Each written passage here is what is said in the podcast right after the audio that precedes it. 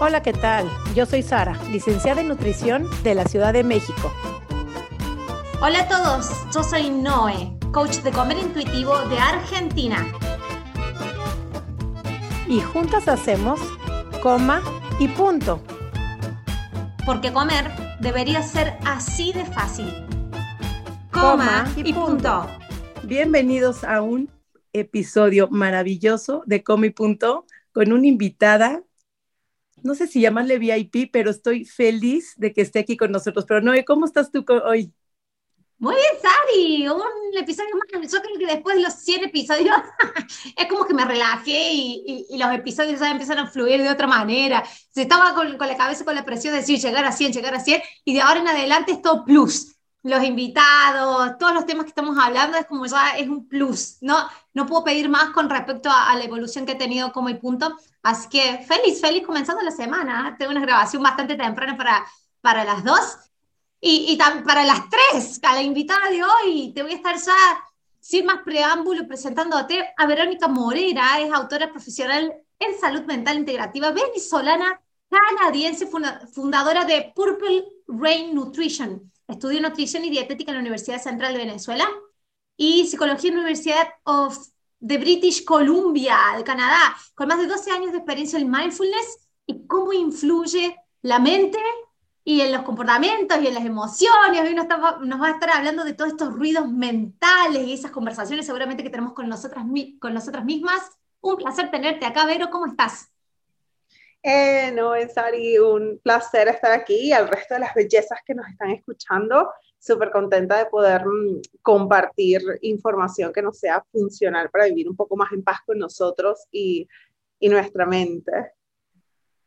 Bueno, no saben lo halagada que yo estoy de tener aquí a Vero con nosotros, porque Vero, te sigo en redes sociales de hace mucho, tu contenido me encanta, tu formación es maravillosa y dije, bueno, no, Vero tiene que estar aquí en Comi Punto. Felices de que nos acompañes, que nos des el espacio, el tiempo. Y creo que este, el público que nos va a escuchar en este episodio va a ser muy privilegiado de tener toda esta información, de compartir contigo, porque la vez que Come Punto ha sido para nosotros un proyecto que nos ha enriquecido, que enriqueció a muchas personas de las que nos siguen ya, en las que han estado con nosotros. Así es que quiero que platiques al público cómo has llegado hasta aquí, qué es lo que te hizo caminar este camino hasta el día de hoy. Platícanos un poquito sobre ti y tu camino, por favor. Claro que sí. Entonces, bueno, lo primero es que yo desde bastante joven ya estoy como estudiando e interesada con lo que es la mente, la conducta alimentaria. En bachillerato, cuando tenía 15 años, mi tesis de graduación la empecé a hacer y terminó siendo fue la influencia de la televisión en el desarrollo de anorexia. Entonces, desde bien jovencita me encanta todo lo que tiene que ver con eh, psicología y la conducta humana. Y un enfoque integrativo se refiere como a evaluar lo que es mente, eh, cuerpo en mi caso me encanta el tema de intestino-cerebro y el sistema nervioso, em, burnout, eh, todos esos estados. Y luego lo que es el componente espiritual, que tiene que ver con eh, nuestras sensaciones de pertenencia, de confianza, eh, salud ecosistémica. Entonces, todo eso empezó en el 2015, como que yo a darle como un enfoque más completo porque estaba súper perdida en mi mente, em, estaba, em, vamos a decir, peleando bastante con lo que era alcoholismo, adicción, anorexia, bulimia. Entonces, em, cuando quedó embarazada mi primera bebé, decidí que definitivamente necesitaba darle como una nueva oportunidad a la forma en que navegaba a mi mente, que ya había pasado durante muchos años con psicosis, depresión, ansiedad, todo ello. Y mm, empezó con mindfulness, empezó con atención plena, aunque yo ya llevaba muchos años practicando mindfulness, nunca le había agregado mucho como el componente de compasión o el componente como de asociarlo a otros actos, como por ejemplo la comida. Entonces fue cuando empecé Mindful Eating en el 2015 con el objetivo de simplemente salir un poco de, de la bulimia y de la anorexia y de, de, ese bucle que siempre se repetía y evitar lo que era depresión postparto o psicosis postparto Y entonces empezó como a abrirse un mundo completamente distinto de otros temas, como por ejemplo minimalismo, relaciones sociales, que aunque yo tenía la teoría, nunca lo había como desarrollado profundo. Y bueno, en ese momento me sentía completamente perdida con mi mente y mis emociones. Sentía que tenía como, como un ser dentro de mí que no se callaba y que estaba constantemente peleando con él y me metía muchísimo como en el, en el bucle, en el apuro como de la vida y empecé como a navegar otra forma de vivir mucho más como minimalista y aún lujosa, porque sí me encantan las cosas divinas y sí me encanta sentir placer. Em, entonces, a día de hoy, el lugar donde estoy es bastante diferente, eh, no solamente como que los cambios que uno ha tenido, por ejemplo, ya con tener dos peques y eh, con haber navegado la pandemia criando en posparto y así, porque mi, mi peque más pequeño tiene dos años, sino también que eh, tengo tanto una empresa como una comunidad que realmente vive esos valores de tener a tu mente aliada, de inteligencia emocional sin perfeccionismo y de un estilo de vida como con ese minimalismo lujoso, como con esa sensación de que tienes lo que necesitas y se siente rico a todo nivel, tanto en tus relaciones, eh, como en la relación con dinero, como en la relación con la mente, eh, sin perfeccionismo y sin unicornios eh, por ahí, no, no, obviamente. Yo, por favor, no me pongan en un altar porque yo la, no sé si se puede decir groserías aquí, así que mejor no, pero yo la meto como es, así que no me han ascendido ángel todavía, pero definitivamente estoy en otro lugar completamente distinto a donde estaba eh, hace años. Me gustaría hacerte una pregunta porque yo creo de que acá con Sara trabajamos mucho en el comienzo de las personas cuando hacen un proceso de dejar obsesivamente de buscar una baja de peso para empezar a sanar su relación con la comida y entender esta conexión con el cuerpo. Y ahí tenés que entender mucho tu mente. Y esto de que se empiezan a dar cuenta de las conversaciones internas que tienen y esa voz que decías que te hablaba como era un ser, que no eras vos, pero se apoderaba de vos y que aparecía acá en las conversaciones que tenemos con nosotros todo el tiempo. ¿Te acuerdas cuándo fue la primera vez que pudiste identificar que alguien te dio las herramientas? Pues siempre, yo también obtuve de eso de un seminario que fue a hacer también de coaching de vida digo, pucha, nunca había dado cuenta de que esa voz estaba todo el tiempo. Y cuando no sos consciente de que está todo el tiempo, hace con vos lo que quiere. Es muy cruel, es muy carnicera con uno mismo esa, esa voz. ¿Recuerdas cuándo fue la primera vez que te diste, tuviste conciencia de esa voz y que empezaste a ser consciente cada vez que aparecía? Bueno, yo desde el 2009 eh, estuve varios años estudiando y practicando eh, budismo secular, entonces ya yo tenía como una práctica armada de meditación eh, no soy budista, pero estaba dentro de Shambhala y dentro de la escuela de Sisi Ravi Shankar. Y entonces em, ya tenía esa práctica de meditación, entonces ya yo había notado la mente, pero el momento en el cual hizo como clic que había la posibilidad de vivir distinto y de que había la posibilidad de que no siempre necesitara irme hacia el camino del atracón o del autoodio o de... Em, métodos de compensar, yo diría que fue un curso que tomé justo en esta escuela de Shambhala em, sobre mindful eating, comer con atención plena. Entonces, durante el acto de comer, especialmente cuando ya llevaba 13 años con anorexia y, bulimia y como oscilando entre las dos y así, eh, para mí era un acto que estaba lleno de muchísimo perfeccionismo, muchísimo control, entonces empezar como a insertarle lo que era compasión o empezar a insertarle como el, el observar, em, fue como un enfoque distinto porque yo había usado muchísimo la meditación como una forma de centrar la mente y una forma de calmar el sistema nervioso, pero nunca como de insertar directamente compasión en un acto que estaba lleno de de muchísimo ego y de muchísimo perfeccionismo y, y muchísimo no soy suficiente. Entonces ese fue como el clic y eso fue estando embarazada que mi cuerpo obviamente comenzó a cambiar en contra de mi voluntad. Entonces fue un, una experiencia muy distinta porque ya era como que, de hecho yo recuerdo mm, empezar a, cambiar de talla y, y, para mí eso era un pánico horrible porque ya no lo podía como controlar tanto, ¿no? Ya no era como que, bueno, voy a hacer mis métodos compensatorios y voy a no comer por un mes o, o lo que sea, ya era como, oh no, o sea, está creciendo una barriga y pues no hay nada que pueda hacer al respecto. Entonces me sentí como toda mi identidad colapsó bastante y necesité muchísimo apoyo en ese momento de mi pareja, tenía la escuela de Shambhala, em, empecé también Alcohólicos Anónimos, entonces fue como un conjunto de elementos que me permitieron a mí no entrar en pánico absoluto, bueno, hubo momentos donde sí, pero eh, sí, no es tan, tan lindo como lo estoy haciendo sonar, o sea, lo hago sonar. Pasamos las dos por ahí, no te preocupes que te entendemos. Okay. todos me apoyaron y es como que, no, o sea, fue muchísimo llanto, muchísimo dolor, muchísimo miedo. Um, y hubo una época donde iba a Alcohólicos Anónimos dos veces al día, e incluso fui a Alcohólicos Anónimos con mi bebé varias veces, entonces o sea, eh, fue todo un proceso, pero lo más importante para mí fue el empezar a decir, ya yo he hecho este camino durante 13 años, ¿qué tal si trato de armar otro, aunque se sienta súper como pantanoso y, no esté segura cómo lo vaya a hacer? Y hubo cosas de repente que probé y no funcionaron, em, pero como esa disposición a armar una nueva vía.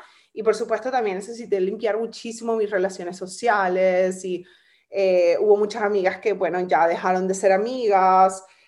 Eh, hubo una relación con las redes sociales que, bueno, en esa época no había tanto como redes sociales como lo hay hoy en día. Eh, en esa época yo recuerdo que era más como, como blogs donde yo me metía, pero necesité cambiar como lo que estaba consumiendo. así que hice como una, una depuración bastante intensa de toda mi vida, especialmente porque en mi caso no era únicamente, que ya eso sería bastante, no como anorexia y bulimia, sino que también era psicosis y alcoholismo, entonces era como una pureza y limpieza de muchas formas de relacionarme y de, de compensar y de tratar de regularme y ahora tratar de hacerlo como de una forma distinta que yo no tenía idea cómo era eso. Qué lindo, Vero, qué lindo. Eh, es que suena fácil, a veces hablamos de anorexia, de bulimia, pero tenías el componente de la adicción también, del alcoholismo. Entonces eres como unas ganas de querer sanar, de querer salir de ahí, porque parecería que es divertido, pero el que está ahí adentro no le está pasando padre. O sea, es un sufrimiento horrible, la, o sea, es querer sanar, pero a veces también sanar significa salir de esa zona de confort porque como sea tenías ese componente de confort de que el alcohol te tranquilizaba, el control te tranquilizaba, la restricción te daba cierta paz y soltar la restricción, soltar los medios compensatorios, soltar el alcohol genera muchísima ansiedad, como dices tú, muchísimo pánico. Y creo que el mindfulness en alguna parte también a mí me dio como mucha paz cuando teníamos mucha, mucha ansiedad. Creo que es un muy buen camino para por lo menos calmar la mente y vivir momento a momento. Estar en el aquí y en el ahora y vivir ese momento a momento. ¿Qué estrategias, herramientas puedes darle a las personas que te están escuchando, a tu comunidad, sobre de tanto ruido mental, emocional, todo ese desastre, desastre lo llamo entre comillas, que estás viviendo? ¿Cómo llegaste y pudiste transitar a esa paz que el día de hoy puedes transmitir y que tienes en este momento? Ay, Sari, me encanta cómo lo expusiste porque es tal cual como dijiste. Em, pues para mí, una de las cosas claves, claves, claves ha sido aprender que atención plena no necesita ser una meditación en silencio. De hecho, considero que en varias, en varias oportunidades eso dos cosas. Uno trae muchísimo como saboteo y excusas, ¿no? Como que, ay, no, todavía no, todavía no. Y claro, porque es súper incómodo. Entonces yo no recomiendo eh, brincar a una meditación en silencio, especialmente cuando no, tiene coherencia. o sea, como ni se logra. O sea, ni se logra. cuando el ruido no lo logra. O sea, o sea, es como estar en una fiesta tratando de meditar. Cuando tienes todo ese ruido y no, puedes meditar, no hay manera, no sale. Lo único que vas a hacer es crear más frustración. Estrés, claro, porque aparte no logras meditar en esa fiesta con escandalosa, entonces no, no, no se logra, totalmente de acuerdo. Sí, y lo que haces es reforzar como la creencia limitante de que ves que yo no puedo, ves que esto es imposible, eh, ves que soy una víctima de mi mente, ves que es que los pensamientos son el problema y es como un bucle, ¿verdad? Entonces yo no recomendaría eso, sino que mi práctica preferida es insertar prácticas de meditación o una vamos a decir, actitud meditativa, mejor, eh, una actitud curiosa, podemos llamarla, acerca de cómo te sientes. Entonces, una de las cosas más básicas es colocarte las manos en el pecho, inhalar y exhalar profundo, y luego exhalar y soltar la mandíbula y exhalar un poco más largo que la inhalación. Y eso te toma un segundo. Y puedes profundizarlo un poco más, por ejemplo, caminando y escuchando algo a la vez. Entonces, esa es mi preferida. Entonces, a mí me gusta salir a pasear. Puede ser hasta por tu propio edificio, ¿no? A veces no, no, nos complicamos y nos enrollamos como una persiana que, que yo no vivo cerca de un bosque, encantado. Y es como que, ok, cuando vayas a sacar la basura o lo que sea, te puedes colocar como algún podcast que te guste, como por ejemplo Como hay punto. 100%. Como hay punto la paz total. Exactamente. Y en estos momentos, mientras nos estás escuchando, simplemente mira tu entorno, o sea, comienza a despertar de que tu mente es el único mundo. Entonces puedes reconocer de repente sombras, luces y quizás me dices, Verónica, Verónica yo tengo problemas reales, ¿cómo es que esto me va a ayudar? Y es un músculo, pero es un músculo como de empezar a tener una relación con algo que no sea la cabeza. Entonces hay algo que yo llamo sobreapego mental.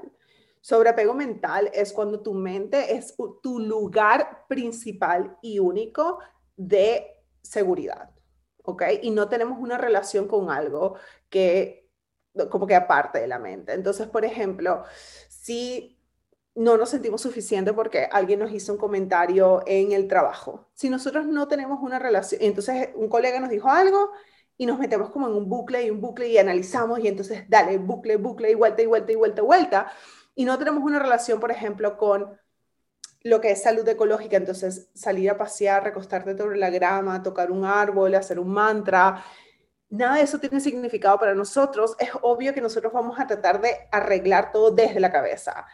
Y la realidad es que lo que estás sintiendo es no suficiente o de repente estás atravesando un poco de fragilidad emocional, de hipersensibilidad ante las opiniones del resto o críticas.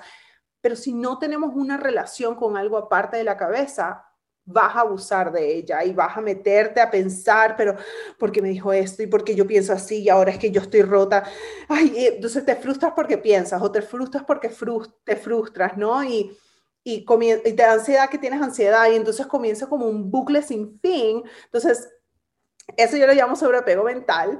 Eh, es algo que acabo de terminar de escribir mi segundo libro que se llama Inteligencia Neuroenergética, que es cómo parar el caos mental y de patologizar etiquetas psiquiátricas. Todavía no, no, está a la venta, pero ahí hablo de este tema, de sobreapego mental. Hablo de cuando tú abusas de la habilidad del humano, nuestra capacidad de pensar y de usar nuestra imaginación, de forma que tú estás creando un hábito de bucles mentales, de quedarte pegada, de eh, pesimismo, de drama excesivo. Y eso no es difícil notarlo. Entonces, para empezar, yo diría, ve, recuéstate un rato sobre la grama, toca un árbol, o sea, haz algo que empiece como a hacer esto, como abrirte y a tocar lo que te rodea. Luego comienzas, y esto es uno de mis temas preferidos personalmente, a profundizar un poco, por ejemplo, con la ciudad donde vives. ¿ok? No puedes pretender que salud mental o yo sanar y eso lo vas a hacer aislada, ¿ok? Somos seres interdependientes, entonces a mí me fascina, por ejemplo, los mercados de granjeros, las tienditas boutique locales, conocer un poco acerca de la economía local donde vivo. Em, y, esto va más allá de que si la política y la educación, y esto es tu vecino, esto es la tienda de la esquina, esto es, entonces empezar a abrirte y a crear raíces, como enraizarte, para que no estés tanto como revoloteando en la cabeza. Entonces, para mí eso también fue clave en el sanar. Es nosotros todos los fines de semana vamos al mercado de granjeros, a veces vamos el sábado y el domingo. Em, y por supuesto, eso es un privilegio que yo también eh, tengo, que es importante también resaltar eso, tengo el privilegio de tener acceso a eh, alimentos, tener acceso también económico en estos momentos de mi vida a poder costear por lo menos un mercado granjero en Canadá es mucho más que un supermercado, porque en Canadá nosotros necesitamos invernaderos y necesitamos, eh, ya, ya, por lo menos anoche hizo un grado, ¿ok? Entonces, y estamos en otoño, este no es nuestro invierno, hizo un grado Celsius, y nuestros inviernos aquí donde estoy llegan a menos 40. Entonces nosotros dependamos muchísimo de fermentados y de eh, métodos de, de, ay, se me olvidó, como de salar y guardar la comida, ¿no? Entonces... Eh, Ajá, pero para todo eso yo necesito empezar como a conectar, como a decir dónde estoy parada. Y eso significa salir de la mente. No, y como detectar los, tus pensamientos, ¿no? Es como por lo menos detectar qué estás pensando, porque vienen cientos de miles de pensamientos por minuto. Unos los dejas pasar y ni siquiera te das cuenta que los pensaste. El tema es cuando agarras los pensamientos suicidas, porque yo, le llamo suicidas de estoy gorda, me siento horrible, no soy suficiente, son típicos pensamientos suicidas. Entonces, esos tenemos la habilidad de detectarlos y convertirlos en nuestra verdad absoluta.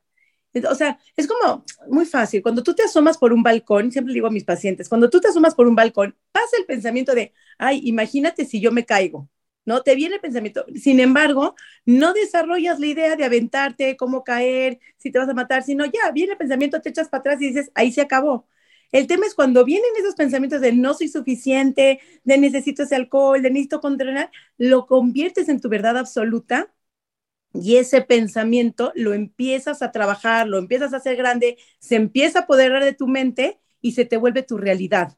Entonces, ¿cómo detectamos los pensamientos para cuáles quiero que sean mi realidad y cuáles quiero no? Porque también viene el pensamiento de sí puedo. Y ese es el que no sabemos trabajar, porque la mente siempre va al fatalismo. Entonces, no trabajo el, la, mente, el pensamiento positivo, el sí puedo, el voy para adelante, el qué quiero crear, el qué conductas quiero desechar acá. Entonces empiezas a trabajar ese pensamiento fatalista, el negativo, el no sirvo para nada, y lo haces grande y lo conviertes en tu realidad. Y es ahí a donde te llevas a, pues, a todas las adicciones, anorexias, el no soy suficiente y todas esas creencias limitantes que no te dejan prosperar.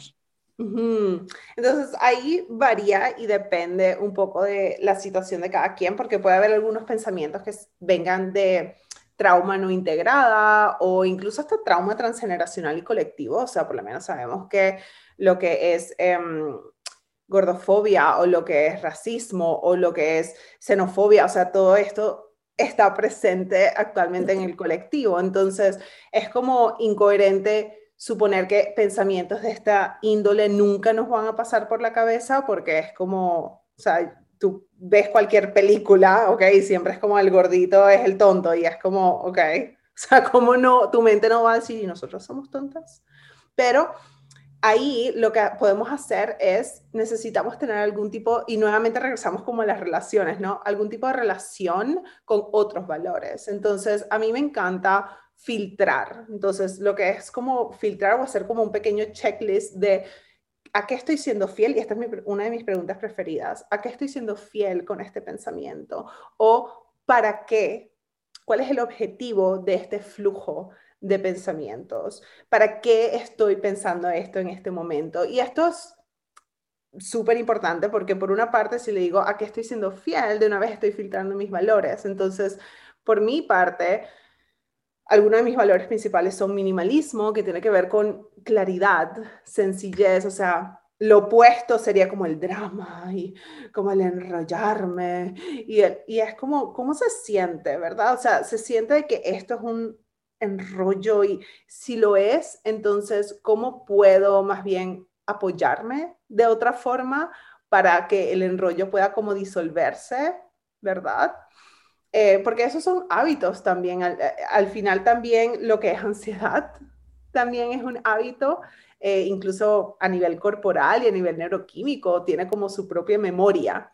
Entonces, em, drama. Es una droga en sí misma, después volver al acto ansioso, es como ese de adrenalina. Incluso no, no, nota que a veces no está pasando nada, pero uno va y lo busca. Ah, exacto. ¿De qué me sirve pensar? ¿De qué me sirven estas actitudes, estos pensamientos? ¿A qué estoy siendo fiel? O sea, ¿de qué me sirve? ¿Es algo positivo en mi vida? Bien, no es positivo, me lleva a una sensación de incomodidad porque se siente. El pensamiento fatalista lo sientes incómodo, el pensamiento positivo, rico, se siente agradable en el cuerpo. Entonces es volver al cuerpo, volver a sentir pero, pero no, pero no del todo, Sari, fíjate, porque todo lo que sean emociones que sean así bastante intensas, muchas que pueden ser gentiles, tienen el misma, la, misma fisiología de un sistema nervioso simpático que actos de miedo, de terror. Entonces, hay un high, se llama adrenaline high, o sea, es como una de adrenalina que sintió el cuerpo y el cuerpo se vuelve así como buscador de eso. Mm. Entonces, esto de, la ansiedad también es un hábito, muchas veces esto de que lo, terminamos buscando, y eso pasa muchísimo. Y vos lo ves también, Saria, esto. Ya no tenés el, cuerpo, el tema con la comida, no hay problema con la comida, y ya no hay problema con el cuerpo. Hiciste tú un proceso de reconciliación, tu mente va y busca un problema en otro lado, porque ya no lo puede encontrar en la comida y en el cuerpo. Entonces ahora es la carrera, la pareja, lo que no me gusta de esto, lo otro, no estoy viviendo en el país que me gusta, me, me confundí carrera y lo transformamos en algo también dramático es el adrenaline high que estamos buscando, que ahora no lo encontramos porque la mente, le dimos tanto soporte a la mente para eso no encontrarlo en ámbitos del tema, de, del cuerpo y de la comida, está buscando en otro lado. Entonces, de alguna u otra, de alguna u otra forma, el ser consciente de eso nos hace ser también más compasivos que en este cuerpo que está buscando eso. Y entender, ah, mira, me parece que estoy buscando esto, entonces lo puedes ver de afuera y decir, mm, no sé si voy a caer en esto, total, puedo escoger a dónde busco mi adrenaline high el cerebro lo necesita de alguna u otra forma. Esa es la, la, la, cuestión, es que todos necesitamos esa excitación, o sea, es imposible como que vivir como una roca, ¿ok? Como en estado cero, exacto. Necesitamos emociones para estar vivos en la vida. Exactamente, necesito excitarme con algo. Y ahora lo interesante es que lo vas a buscar en otros lugares que pueden ser completamente como que, ¿qué es esto? Entonces, por ejemplo, un lugar para mí donde yo obtengo muchísima excitación es en mi emprendimiento, o sea, yo estoy lanzando cosas nuevas, estoy haciendo cosas diferentes, le hago un rebranding y se siente el miedo, se siente como la excitación, se siente la exposición, pero ahora va alineado a que es mi aliado. O sea, ahora esto me va a ayudar no son conductas dañinas exactamente que te puedes autolesionar, sino conductas que te vayan elevando con esa misma adrenalina high. Además, eso está totalmente consciente de que el miedo no lo vamos a dejar de sentir y ese miedo inicial de generar una cosa nueva, pero ahora lo estoy jugando el juego del, adrenaline high. Ahora no estoy siendo yo esclavo del juego, porque cuando soy esclavo, tú estás perdido adentro que hay sufrimiento. Pero cuando lo ves de afuera, te empiezas a jugar con eso a tu favor. Entonces, uno empieza a entender, ya sé que si me quedo sin hacer cosas nuevas durante mucho tiempo, mm, me empiezo a buscar en otro lado, entonces me empiezo con otro proyecto nuevo, pero al mismo tiempo lo empiezo a equilibrar, porque no quiero sobre exigirme con el trabajo, sino que lo empiezo a equilibrar y empiezo uno a ser maduro en cómo se observa. Nos lleva una vida entera hacer eso, pero qué bueno que lo empezamos a ver, ¿eh? Porque Llegamos, chicos. Y no, no, se llega nunca, porque siempre aparece algo nuevo que tenés que volver a observar pero qué bueno que lo empezamos a ver. Y mm. puede que el camino y la puerta de entrada, de entrada haya sido este problema que tengo con el cuerpo con la comida que me hizo sufrir realmente, pero que me dio todas las herramientas para después volcar la, la, misma observación en otras áreas de mi vida. Por eso no existe esta frase de que muchos usan de que como nos comportamos con la comida es como hacemos nuestra vida o es un reflejo de cómo hacemos el resto de nuestra vida, no está tan errada. Porque en realidad después eso, el comportamiento con la comida, lo que pensamos que es suficiente, lo que pensamos que es demasiado, lo que pensamos de lo que no somos dignas, en realidad es un reflejo de cómo realmente estábamos viviendo. Pero con la comida teníamos algo físico en el cual creíamos que podíamos controlar. Lo otro es más difícil controlar porque es más abstracto. Pero después uno pasa y empezás como a ser consciente, pero no termina el aprendizaje, yo todavía estoy a Yo todavía Cuando estoy adentro. a todas a ángeles, entonces le dejamos saber a la gente y nos pueden montar altares y todo. Pero es que en el momento no ha llegado. no ha llegado todavía. No, no. Completamente, completamente. Y ya llega un punto donde ya no tienes tanta desconfianza en ti y en la vida. Yo creo que esa era como mi sensación principal. Era como que yo no confío en que me puedo relajar y que la vida me va a sostener. O sea, no confío. Qué lindo. Qué lindo, qué lindo. Eso es, qué lindo, es confiar en el universo que va a estar bien. Puedes estar bien, Wow. puede haber compasión. Es que me encanta la parte del componente de compasión de merezco estar en paz, Sí. merezco estar bien y confiar en que las cosas pueden ir bien, pueden ir mejor de esa fiesta. Eso a mí me podía traer hasta ganas de vomitar, que alguien me dijera como que mereces relajarte. Para mí es como que no, hay una, una lista de condiciones de un peso, de una nota de la universidad, todo esto, y entonces me puedo relajar. Y es como que, no, no, es incondicional. Y es como que, ¿tú qué dices? Ni sé cómo hacer eso. es tremendo. Porque voy a decir, bueno, si me estás diciendo, después te empezás a mirar con la idea de que puede ser no condicional, pero ¿cómo lo hago? ¿Cómo llego a sentir que puede ser no condicional? Y todo un trabajo, ¿no?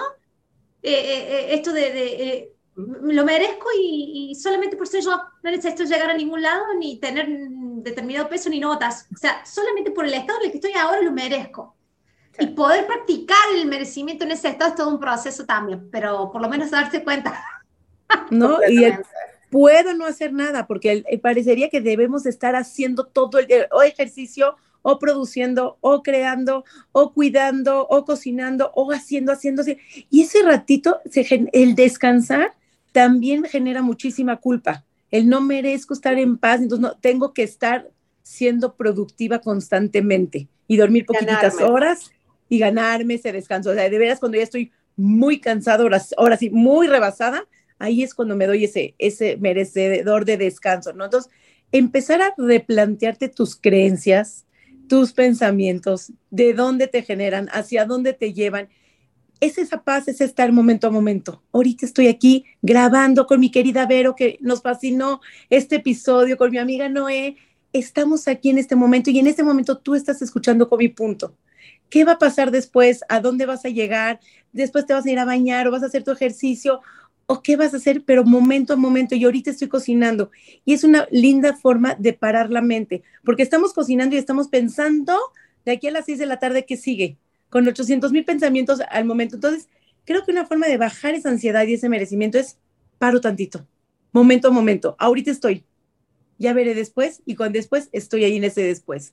Y ese, esa tranquilidad creo que te lleva a, a la compasión, al merecimiento y al soy suficiente. Completamente. Y se puede sentir muy raro eh, hasta en el cuerpo. O sea, comienza a salir lo que estaba diciendo Noé también, como de esa adrenalina y ese chute y esa ansiedad, incluso a nivel como energético. Puedes sentir que como que el cuerpo y la energía sigue y tú estás tratando de relajarte. Y yo recuerdo que hubo una meditación que yo hice donde el maestro dijo, eh, eres buena, digna y suficiente tal cual como estás. Y para mí fue como que uh, todos los llantos del mundo porque... Y fue como que, y te puedes relajar en el sofá y no hacer nada, mirar el techo y eres buena, digna y suficiente aún así y aún más. Como que las lágrimas rodando, porque fue como que, en serio, o sea, no necesito demostrártelo, no necesito como que estar vigilándolo. Y para mí ese, eso no es negociable para mí. Yo soy buena, digna y suficiente, así sienta toda la vergüenza, culpa, así haya hecho algo como madre que yo digo, mierda, la cagué. Yo digo, ay, ves, ya salió una palabra. Bueno, No no pasa nada. no sé si se puede, pero es como que eso para mí no es negociable. Yo puedo decir, ay, me encantaría como que evaluar esto y luego ver cómo puedo modificarlo pero yo soy buena, digna y suficiente, pase lo que pase. Pase lo que pase, eso no es negociable, eso para mí necesita ser como un, o sea, tu norte, es como que pase lo que pase, así yo me sienta como la más ridícula, si yo haya hecho lo que haya hecho, soy buena, digna y suficiente. Entonces, eh, sí, ese, ese, definitivamente es un norte a mantener. Hermoso. No, no, nos vamos con ese mantra, cerramos con ese mantra. Me encanta, soy digna, soy suficiente. Yo voy a estar esperando el libro, el libro de la no, Vero. Bueno. Pero, ¿dónde te pueden encontrar? ¿Dónde te pueden seguir? Porque estoy segura que tú, bueno, estoy segura, sí, sí, estoy segura porque yo te sigo y me encanta tu mensaje. ¿Dónde te pueden seguir, este, buscar tus redes sociales para que vayan a seguir a Vero? Porque de veras somos buenas, somos dignas, somos merecedoras y somos suficientes. Con esto nos vamos en este episodio tan hermoso, poderoso de Comi. Tus redes sociales, mi querida Vero. Ay, qué rico. Bueno, me encantará conectar con ustedes. Mi red social en Instagram es Purple Rain Nutrition o pueden buscar también el camino minimalista lujoso.com donde está mi escuela y, y ahí también van a obtener todos los links de regreso y así. Y de verdad que ha sido tan maravilloso estar con ustedes y espero que le haya tocado a quien necesitaba este mensaje y le haya removido lo que necesitaba removerse.